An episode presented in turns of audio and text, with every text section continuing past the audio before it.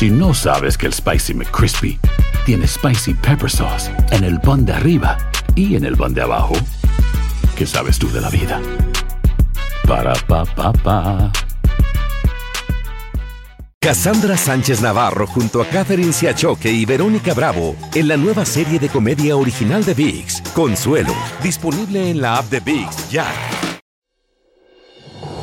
Hola, soy Jorge Ramos y a continuación escucharás el podcast del Noticiero Univisión. Bienvenidos, soy Ilia Calderón y estas son las historias más importantes del día. Es martes primero de febrero, estas son las principales noticias. La empresa Pfizer solicitó al gobierno autorización de emergencia para una vacuna para niños de seis meses a cuatro años de edad. Si la consigue, calificarían millones de niños. Qué bueno, porque si le llega a dar esa gripe mala, pues ya, ya tienen la vacuna. Nosotros, como familia, creemos que todavía son necesarias más pruebas. Los Centros para el Control de Enfermedades pidieron a los estadounidenses que no viajen a México y a otros 11 países debido a los altos contagios de COVID-19. Tenemos reacciones desde México. Cuando empiezan a pasar muchas cosas, el turista pues deja de, de viajar y eso es lo que, lo que está pasando. Una nueva tormenta invernal amenaza con depositar grandes cantidades de nieve y lluvia helada desde las montañas rocosas hasta Texas. Millones de personas deben tomar precauciones. Y el legendario Tom Brady anunció oficialmente que se retira del fútbol. Atrás deja 22 años de carrera y 7 títulos de Super Bowl, más que ningún otro quarterback en la historia. Este es Noticiero Univisión con Jorge Ramos e Ilia Calderón. Muy buenas noches, ahora le toca a los más pequeños la campaña nacional de vacunación. Ilia pronto podría cubrir a todas las personas que viven en los Estados Unidos sin distinción de edad. Así es, Jorge. La farmacéutica Pfizer le pidió al gobierno federal la autorización de emergencia para su vacuna destinada a menores de entre seis meses de nacidos y cinco años de edad. Lourdes del Río nos dice cómo funcionaría esta vacuna y cuántos niños calificarían para recibirla. Es otro paso en la lucha contra la pandemia, esta vez en la protección de los más pequeños. En este momento tenemos más de 19 millones de niños debajo de los 5 años que podrían ser elegibles a esta vacuna.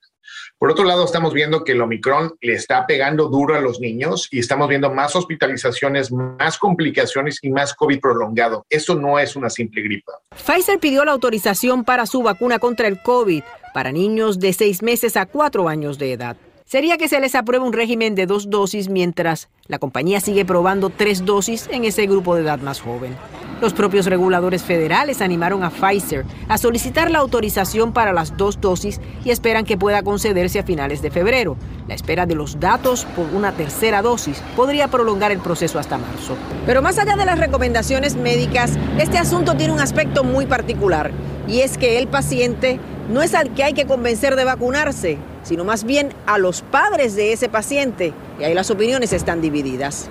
Elsie Solorzano está ansiosa porque sus nietos más pequeños se vacunen. Yo me sentiría mm, con más confianza que yo sé que ellos ya están protegidos. Sin embargo, a los morenos la idea no les atrae. Tal vez esperaría que vacunaran más niños a ver qué pasa, pero pues por ahora no, no, no lo vacunaríamos los niños. Nos preocupa mucho con los niños pequeños la aprobación sin las pruebas suficientes en este momento.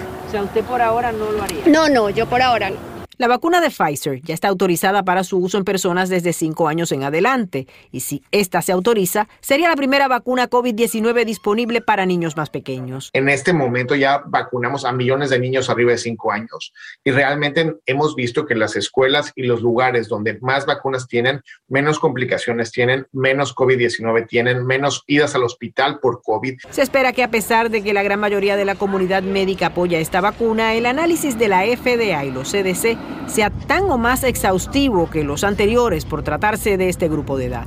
En Miami, Florida, Lourdes del Río, Univisión. La Organización Mundial de la Salud dijo que la subvariante BA2 de Omicron está reemplazando rápidamente al Omicron original en muchas partes del mundo, como Filipinas, Qatar, India y Dinamarca. Los primeros datos sugieren que no causa una enfermedad más grave que el Omicron original y que las vacunas también son efectivas contra esta subvariante. Bueno, la recomendación es no ir a México. Los Centros para el Control y la Prevención de Enfermedades elevaron a México al nivel 4 de riesgo muy alto de COVID-19. Otros países como Brasil, Chile, Ecuador, Paraguay y Guayana Francesa también fueron clasificados en este nivel de riesgo. Desde la Ciudad de México, Jessica Sarmeño nos dice cómo esto, sumado a la violencia, perjudica al sector turístico del país. La recomendación es muy clara. No viajar a ningún lugar de México, ni siquiera a sus famosos destinos turísticos. Los Centros para el Control y la Prevención de Enfermedades estadounidenses han elevado a nivel 4 la alerta por la pandemia para este país, lo que preocupa a los hoteleros y restauranteros en toda la Riviera Maya. Habría que ver eh, eh, el impacto que tiene Claro, no es lo idóneo. Lo idóneo sería que existieran condiciones propicias para viajar por todo el mundo. En la playa ya comenzaron a verse los resultados de la nueva alerta. Ha bajado un poco los servicios que estamos dando de jet ski.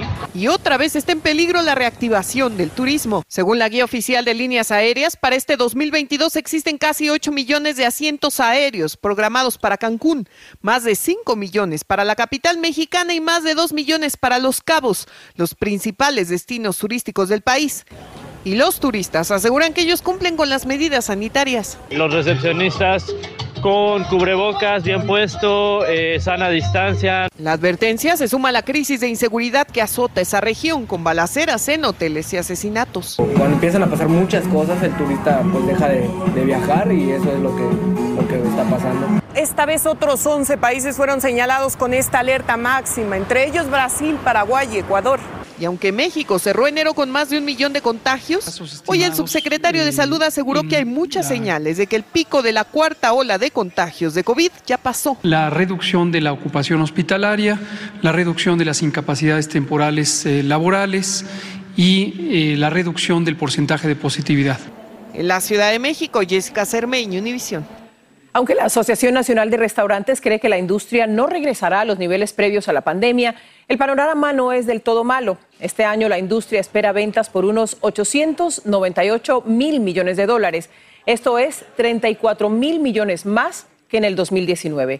Expertos creen que este año empezaría el regreso a la normalidad para esos negocios gracias a la tecnología emergente, a los cambios de hábitos de los consumidores y a sus preferencias gastronómicas. Bueno, Ilia, el frío no se da tregua. Se espera otra poderosa tormenta invernal con fuertes nevadas y lluvia helada desde las montañas rocosas hacia el medio oeste y Texas. Son, Jorge, más de 90 millones de estadounidenses que están en alerta por esta tormenta. Y aquí está Albert Martínez, jefe de meteorología de Univisión, para contarnos quiénes van a ser los más afectados. Vamos de tormenta en tormenta, Albert. Sí, este invierno no, da tregua con las tormentas invernales. Y aquí tenéis el mapa. Fijaros, 2.000 millas va a recorrer esta tormenta a lo largo de 20 estados que se verán afectados de diferente forma por el tiempo invernal. Esto es lluvia helada, agua, nieve pero también nieve abundante. Todo empieza esta noche. En Chicago, San Luis y Kansas la nieve arranca y seguirá durante toda la noche madrugada. En Illinois, Indiana y Ohio la acumulación puede ser importante. Estoy hablando de acumulados en el sur de Chicago de hasta 14-15 pulgadas. Podríamos llegar a superar fácilmente el pie de nieve. El hielo se acumulará sobre todo en el valle de Ohio, incluso interior de Pensilvania, West Virginia, acumulados de más de media pulgada, llegando en el peor de los casos a la pulgada. Y en Texas, fijaros, la temperatura irá cayendo el jueves, amaneceremos en Dallas con temperaturas congelantes y esa precipitación que podrá ser en forma de lluvia helada, agua-nieve. La nieve hacia el Panhandle de Texas de 2 a 4 pulgadas, en Oklahoma podríamos llegar a las 10. Y todo eso con hielo muy probablemente sobre la ciudad de Dallas, en Fort Worth, en el Metroplex, de media pulgada, que puede ser realmente muy peligroso. Siempre tienes consejos muy prácticos. ¿Qué pueden esperar las personas? ¿Qué precauciones deben tomar ante esta lluvia helada? Pues una de las precauciones es tener la casa preparada por si nos quedamos a oscuras, por ejemplo. Y es que la nevada va a ser abundante, como estáis viendo acá en el estudio. Y fijaros, ese palo de la luz, ese árbol que se está congelando por la baja temperatura, por el hielo, y poco a poco la rama ahí va, ha caído, se ha roto el cableado eléctrico y nos acabamos de quedar a oscuras. Por eso es importante, en una situación como esta, que podríamos quedarnos a oscuras por unos cuantos días, tener esa comida en lata, ese kit de emergencia en casa, preparar quizás de antemano la comida y el agua y las mantas fundamentales para hidratarnos y para mantenernos calientes. ¿Qué tal la nieve en el estudio? Albert, gracias. Eh, eh, es en serio, nadie lo explica mejor que Albert. Gracias. Albert, gracias. Gracias. Vamos a otros temas. Un incendio en una planta de fertilizantes se descontroló y obligó a evacuar a miles de personas en Winston-Salem, Carolina del Norte. Durante la noche se vieron llamas y grandes columnas de humo. Las autoridades recorrieron vecindarios y alertaron a los vecinos casa por casa para que buscaran lugares seguros ante la posibilidad de una enorme explosión. Hasta ahora no se han reportado lesionados. Vamos ahora a Texas, donde agentes del alguacil del condado Béjar pararon un vehículo y descubrieron a un grupo de indocumentados. Antonio Guillén ha estado siguiendo esta noticia y nos informa en directo desde San Antonio. Cuéntanos, Antonio, qué han revelado la oficina del alguacil. ¿Qué más se sabe? Muy buenas tardes, Silvia. Bueno, pues eh, tanto tú como yo hemos sido testigos allá en el Río Texas de este drama migratorio. Bueno, este drama continúa y los migrantes continúan siendo transportados en condiciones bastante peligrosas. Lo que sabemos en este momento, Eli, es lo siguiente, que ocho migrantes fueron rescatados de un coyote que los traía en condiciones bastante adversas, totalmente deshidratados, sin haber comido. Y esto fue gracias a la participación de una persona del público que alertó a un patrullero sobre lo que estaba ocurriendo. Lo sacaron, el coyote se escapó de este lugar rural en el condado Atascosa, a un lado del condado de Béjar. Muy seguramente en este momento, Ilia, estas personas ya se encuentran en manos de una de las agencias federales del sistema migratorio de los Estados Unidos. El sheriff del condado de Béjar, Javier Salazar, dijo que le daba mucha felicidad que hubiera sido rescatada la única mujer entre los ocho migrantes que tiene solamente 19 años de edad. Dijo, quién sabe a qué habrían traído a esta persona, a esta muchacha tan joven aquí a los Estados Unidos. En este momento, todos los migrantes están en manos de autoridades federales. Jorge. Antonio, gracias por la información. Un estudiante murió, otro resultó gravemente herido al ser tiroteados en la acera de un colegio de Richfield, Minnesota. El incidente tuvo lugar en el Centro Sur de Educación poco después del mediodía. Los sospechosos huyeron. Por segundo día consecutivo, varias instituciones de educación superior en los que predominan estudiantes afroamericanos recibieron amenazas de bomba. Esto los obligó a tomar precauciones extremas, aunque las amenazas no se materializaron. En total recibieron las amenazas 13 centros de estudios superiores en Florida, Georgia, Louisiana, Kentucky y Mississippi. El líder del grupo ultraderechista The Oath Keepers va a testificar ante la comisión legislativa que investiga el asalto o el ataque al Capitolio. Stuart Rhodes va a responder preguntas de los legisladores en una comparecencia virtual, pero su abogado dice que planea invocar la quinta enmienda a la Constitución para evitar autoincriminarse. La ciudad de Nueva York le rindió tributo a un joven policía asesinado mientras realizaba su trabajo. Cientos de personas y agentes le enviaron sus condolencias a la familia de Wilbert Mora, uno de los dos agentes asesinados cuando respondían a un aviso de disputa doméstica. Peggy Carranza tiene reacciones desde la Gran Manzana. Así llegaron los restos del agente Wilber Mora a la Catedral de San Patricio, donde se realizó su velatorio, con la participación de cientos de policías y el público en general. Como madre, una lástima, porque estaba trabajando para ayudar a la ciudad y su gente y el pueblo y le pasa una cosa tan horrible. El joven de 27 años murió días después de luchar por su vida en un hospital tras ser baleado junto a su compañero Jason Rivera de 22, que también falleció. Las autoridades dicen que ambos habían acudido a una disputa doméstica entre una madre y un hijo y el hombre les disparó. Es una oración por ello y porque hay que rezar para que la ciudad y la ciudad de Nueva York esté todos juntos para poder lidiar con estos problemas de la sociedad. Mora, de origen dominicano, ha sido recordado como un héroe, según la comisionada de la policía, por sacrificar su vida para proteger a otros y por donar sus órganos al morir. No tenía esposa e hijos, pero sí una gran familia, nos dijo el presidente de la Organización de Policías Dominicanos en Nueva York. Toda la madre aquí estamos llorando, porque ¿sabe? los dominicanos somos bien juntos, siempre estamos eh, unidos y, esto sí lo, duele a nosotros. El velatorio de Mora se realiza casi una semana después de que se le diera el último adiós a Rivera en una ceremonia donde su viuda conmovió a todos con sus palabras. Mañana temprano se realizará el funeral de Mora aquí mismo en la Catedral San Patricio. Su familia celebrará una misa y luego sus restos serán sepultados en Queens. En la ciudad de Nueva York, Peggy Carranza, Univisión. En noticias internacionales, el líder ruso Vladimir Putin acusó a los Estados Unidos y a la OTAN de usar a Ucrania para acercar a Rusia y de ignorar las preocupaciones de seguridad de Moscú. Agregó que no debe de fortalecerse la seguridad de ningún país a expensas de la seguridad de otro. Putin habló durante una conferencia de prensa junto al hombre fuerte de Hungría, Víctor Orbán. Estados Unidos está deportando a Colombia inmigrantes venezolanos detenidos en la frontera. Veremos por qué. Los planes para crear un seguro médico universal para todos los californianos quedó solo en eso, buenas intenciones. Tras ganar cientos de batallas y condecoraciones deportivas, el quarterback Tom Brady se retira del fútbol americano. Hay gente a la que le encanta el McCrispy y hay gente que nunca ha probado el McCrispy.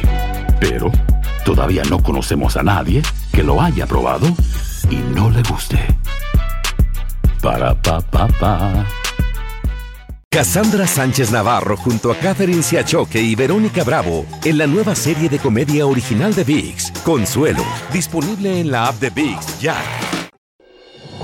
Estás escuchando el podcast del noticiero Univisión. El gobierno estadounidense empezó a deportar a Colombia a inmigrantes venezolanos detenidos en la frontera que habían pedido asilo en ese país sudamericano. Hasta diciembre pasado, la patrulla fronteriza registró la detención de unos 25 mil venezolanos intentando ingresar al país. Pedro Rojas tiene detalles y reacciones por estas sorpresivas deportaciones. El Departamento de Seguridad Nacional está deportando en vuelos hacia Colombia a venezolanos detenidos en la frontera que antes buscaron asilo en ese país sudamericano. La agencia federal confirmó a Univisión que las expulsiones se iniciaron el 27 de enero. Los que quedaron lo lamentan porque dicen que llegar a la frontera es todo un drama. La selva y, y los policías. ¿Los policías? ¿Por qué los policías? Porque si quieren sacar dinero en todos lados, dinero que uno no tiene. En un comunicado, el gobierno informó, se espera que los vuelos a Colombia con ciudadanos venezolanos que previamente residían en Colombia se realicen de forma regular y los operará la Oficina de Inmigración y Aduanas de Estados Unidos, ICE. El senador republicano de Florida, Rick Scott, denunció que el gobierno no le ha informado qué está haciendo con los migrantes venezolanos. Es un hoyo negro, no nos dicen qué están haciendo y es frustrante, destacó. El senador demócrata Bob Menéndez dijo que la expulsión de venezolanos migrantes a terceros países es extremadamente preocupante y el embajador venezolano Carlos Vecchio también emitió un comunicado indicando nuestro firme llamado es a permitir que los migrantes venezolanos puedan presentar su solicitud de asilo, que la misma sea evaluada de acuerdo a los procedimientos establecidos. Desestimar sumariamente este clamor humanitario de ayuda solo deja a los venezolanos en mayor indefensión y vulnerabilidad. Devolverlos a Venezuela acarrea aún peores consecuencias. Y la llegada de migrantes venezolanos parece que no va a cesar porque en enero se convirtieron en el grupo más numeroso en cruzar la densa zona selvática de la frontera de Colombia con Panamá. En Washington, Pedro Rojas, Univisión. Un proyecto de ley que habría creado en California el único sistema de atención médica universal de este país no fue aprobado por la legislatura del Estado. De hecho, la legislación ni siquiera fue sometida a votación porque los demócratas entendieron que no tendrían los votos que necesitaban para aprobarlo. Desde Los Ángeles, Jaime García tiene las reacciones. California falló en el intento de crear el primer sistema de salud universal de este país, administrado por un gobierno estatal, para dar cobertura médica a los casi 40 millones de habitantes de este estado. Yo creo que las fuerzas políticas están en favor, pero ese no fue el momento oportuno. La intensa presión de grupos empresariales impidió que la propuesta demócrata consiguiera los 41 votos que requería para ser aprobada a pesar de que los demócratas controlan 56 de los 80 escaños en la Asamblea. Es un paso gigantesco hacia atrás y dañará al movimiento a nivel nacional para cubrir las necesidades de cuidado médico para toda nuestra sociedad. En este comunicado, la Asociación de Enfermeras de California criticó a los asambleístas por no poner como prioridad a los pacientes y abandonar la propuesta de ley que al final no fue presentada para votación. Auditores de la legislatura de California fijaron en 391 mil millones de dólares el costo anual de este seguro médico universal, muy por debajo de los 517 mil millones de dólares que el estado de California proyecta que tendrá que pagar este año en gastos médicos y la operación de salas de emergencia. A pesar de este tropiezo, aún continúa avanzando la propuesta que busca abrir las puertas del seguro médico estatal, conocido como Medical, a los trabajadores indocumentados en California. El gobernador todavía está proponiendo cambiar el sistema que tenemos para eh, seguridad medical para los pobres, para cubrir todos que están viviendo en el estado de California sin tiene documentos o no tiene documentos. En Los Ángeles, Jaime García, Univisión. En Ecuador, al menos 23 muertos y toneladas de escombros dejó un aluvión en el oeste de Quito tras casi 24 horas de lluvias torrenciales. Enormes desprendimientos de tierra bajaron por las laderas de las montañas hasta vecindarios periféricos, arrasando personas, autos, motos y en realidad todo lo que encontraban a su paso. Socorristas buscan desaparecidos y personas que quedaron atrapadas en sus viviendas. Y en Sao Paulo, potentes deslaves también dejaron 24 muertos, ocho de ellos niños. Socorristas aún siguen buscando a ocho desaparecidos. Los saludes ocurrieron tras torrenciales lluvias que afectaron 27 municipios y desplazaron a más de 1.500 familias de sus hogares. Vamos a pasar con León a ver lo que están preparando esta noche, León. Gracias, Jorge. Si usted tiene problemas con su reporte de crédito, no está solo. La Oficina de Protección Financiera del Consumidor dice que ha recibido más de 800 mil quejas sobre Equifax, Experian y TransUnion. En edición nocturna fuimos a buscar soluciones y hoy tenemos respuestas directas de esas tres agencias de crédito.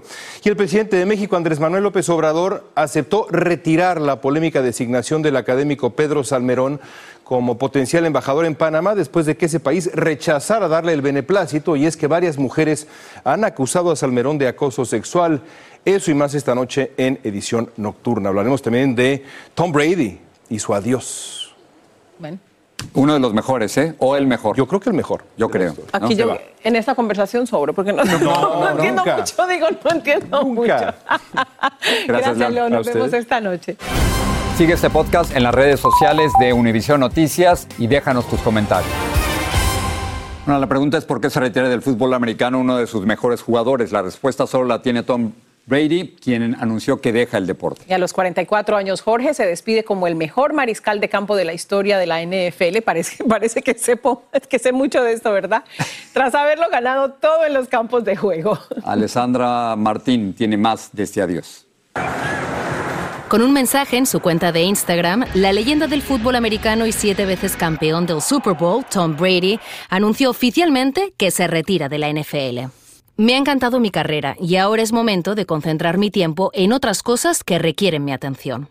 Brady, de 44 años y mariscal de campo de los Buccaneers de Tampa Bay, llevaba 22 temporadas en la NFL.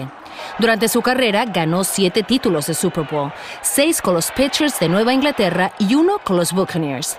Siendo un fanático de los Miami Dolphins, es- son buenas noticias que ya no lo tenemos que ver. Siempre que lo mirábamos perdíamos, pero este, le doy gracias por 22 años de fútbol excelente. Brady se retira como el número uno de todos los tiempos de la NFL con marcas asombrosas en pases aéreos, de touchdown y entregas completas, victorias en la temporada regular y en los playoffs, entre otros logros. Con este anuncio, el jugador pone punto y final a los rumores que apuntaban a su retiro desde el pasado fin de semana y que no ha tomado por sorpresa a los expertos del deporte. justo cuando termina eh, su participación esta, esta temporada, cuando fue eliminado por la escuadra de los Rams, empezó a comentar sobre el querer pasar más tiempo con la familia. Tras su retiro, muchos se preguntan a cuánto asciende su fortuna. Según la revista Celebrity Net Worth, Tom Brady habría ganado alrededor de 230 millones de dólares en los primeros 20 años en la NFL y otros 150 solo en patrocinios. Una cuantiosa fortuna con la que el jugador comienza esta nueva etapa en su vida. Sin lugar a dudas, Tom Brady marca el fin de una era que deja huella en los amantes del fútbol americano. Una historia que yo pude ver y, y mi hija pudo ver también cómo, cómo ganaba Tom Brady, cómo hizo mejor todos los equipos. Desde Miami, Alessandra Martín, Univisión. Hacía lo imposible. En los últimos segundos, cuando creían que iba a perder su equipo, siempre ganaba. Fue Tom Brady, llega Nicolás Ramos. Ahí está, nada más, nada Buenas más. noches. Gracias. Si no sabes que el Spicy McCrispy tiene Spicy Pepper Sauce en el pan de arriba y en el pan de abajo, ¿qué sabes tú de la vida? Para, pa, pa, pa. Cassandra Sánchez Navarro junto a Catherine Siachoque y Verónica Bravo en la nueva serie de comedia original de VIX, Consuelo, disponible en la app de VIX ya.